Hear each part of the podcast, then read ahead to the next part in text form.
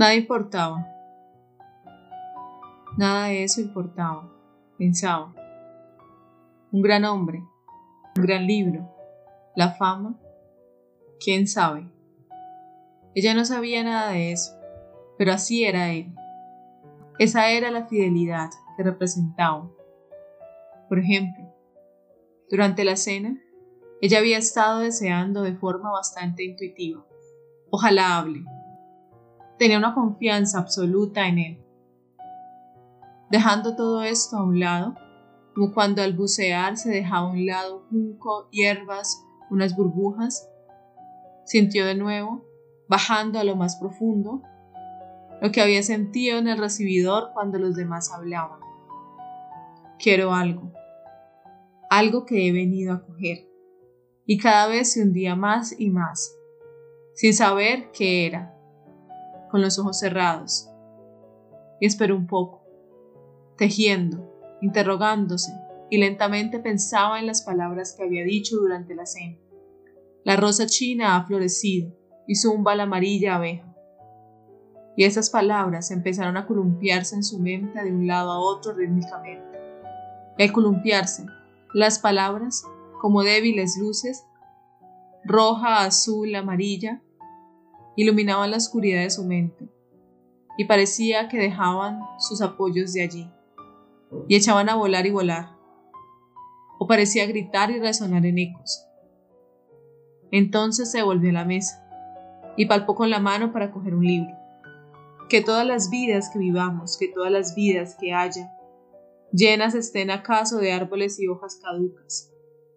Murmuró esos versos, insertó las agujas en el calcetín, abrió el libro y comenzó a leer aquí y allá, al azar, al hacerlo. Sintió que ascendía de espaldas hacia arriba, abriéndose camino bajo pétalos que se inclinaban sobre ella, de forma que solo sabía que uno era blanco o rojo. Al principio no entendía qué significaban las palabras.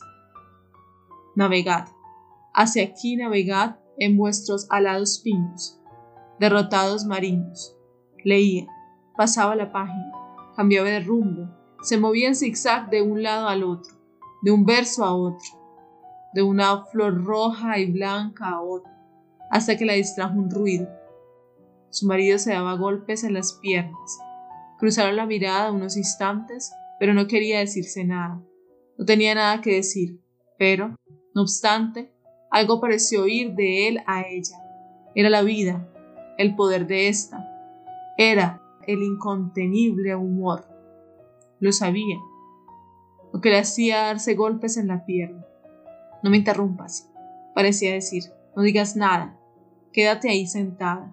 Seguía leyendo. Movía los labios. Se sentía completo. Se sentía fortificado. Había olvidado limpiamente todos los malestares y sinsabores de la velada y cuánto le aburría estar sentado a la mesa mientras los demás comían y bebían interminablemente. Y lo de estar tan arisco con su esposa y tan picajoso y quisquilloso cuando hablaban de sus libros como si no fueran nada. Pero ahora, creía, le importaba poco quién llegaba a la Z, si es que el pensamiento se organizaba como el abecedario de la A la Z. Alguien llegaría, si no era él, sería otro. La fuerza y cordura de este hombre son por las cosas sencillas y directas, por los pescadores, por la anciana loca de Muklebachti. Esto era lo que hacía sentirse tan vigoroso, tan aliviado, que se sentía excitado y triunfante. No podía contener las lágrimas. Levantó el libro un poco para ocultar la cara y las dejó caer, mientras sacudía la cabeza y se olvidó de sí mismo por completo pero no olvidó uno o dos reflexiones acerca de la moralidad en las novelas francesas e inglesas y el hecho de que Scott estuviese maniatado y que su retrato fuera tan bueno como el de otros. Olvidó sus fastidios y fracasos por completo al ver que el pobre Steiner se había ahogado. Y la pena de Muklebachtik, lo mejor de Scott, y el asombroso placer y la vigorosa sensación que le ofrecía. Bien, que lo mejore, pensó al concluir el capítulo. Se sentía como si hubiera estado discutiendo con alguien, como si hubiera ganado. Esto, dijera lo que dijera, No podía mejorarse. Se sintió más seguro respecto de sí mismo. Los amantes eran un puro sinsentido, pensó, ordenando todo de nuevo en su memoria. Los amantes un sinsentido.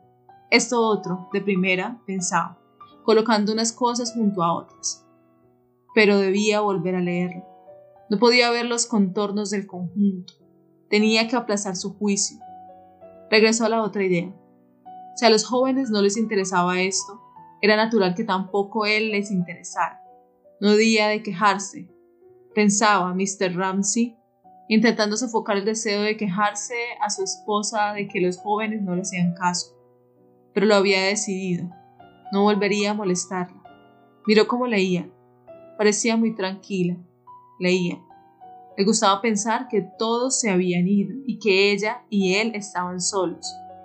No todo en la vida consistía en irse a la cama con una mujer, pensó, regresando a Scott y Balzac, a la novela inglesa y la novela francesa. Mr. Ramsey levantó la cabeza como la levantaba quien tenía el sueño ligero. Parecía querer decir que si él quería que se despertara, podría despertarse, de verdad, pero si no, podía seguir durmiendo como un poquito más, solo un poquito más. Iba ascendiendo por las ramas, de un lado a otro. Cogía una flor, luego otra. Ni a la vez la rosa al vermellón intenso. Leía, y al leer ascendía, hasta arriba, hasta lo más alto. Qué satisfactorio, qué descanso. Todo lo fragmentario del día lo atraía este imán. Sentía su mente aseada, la sentía limpia. Ahí estaba, con su forma repentina entre sus manos, hermoso y razonable, claro y completo. La esencia extraída de la vida. Mostraba aquí en su integridad. El soneto.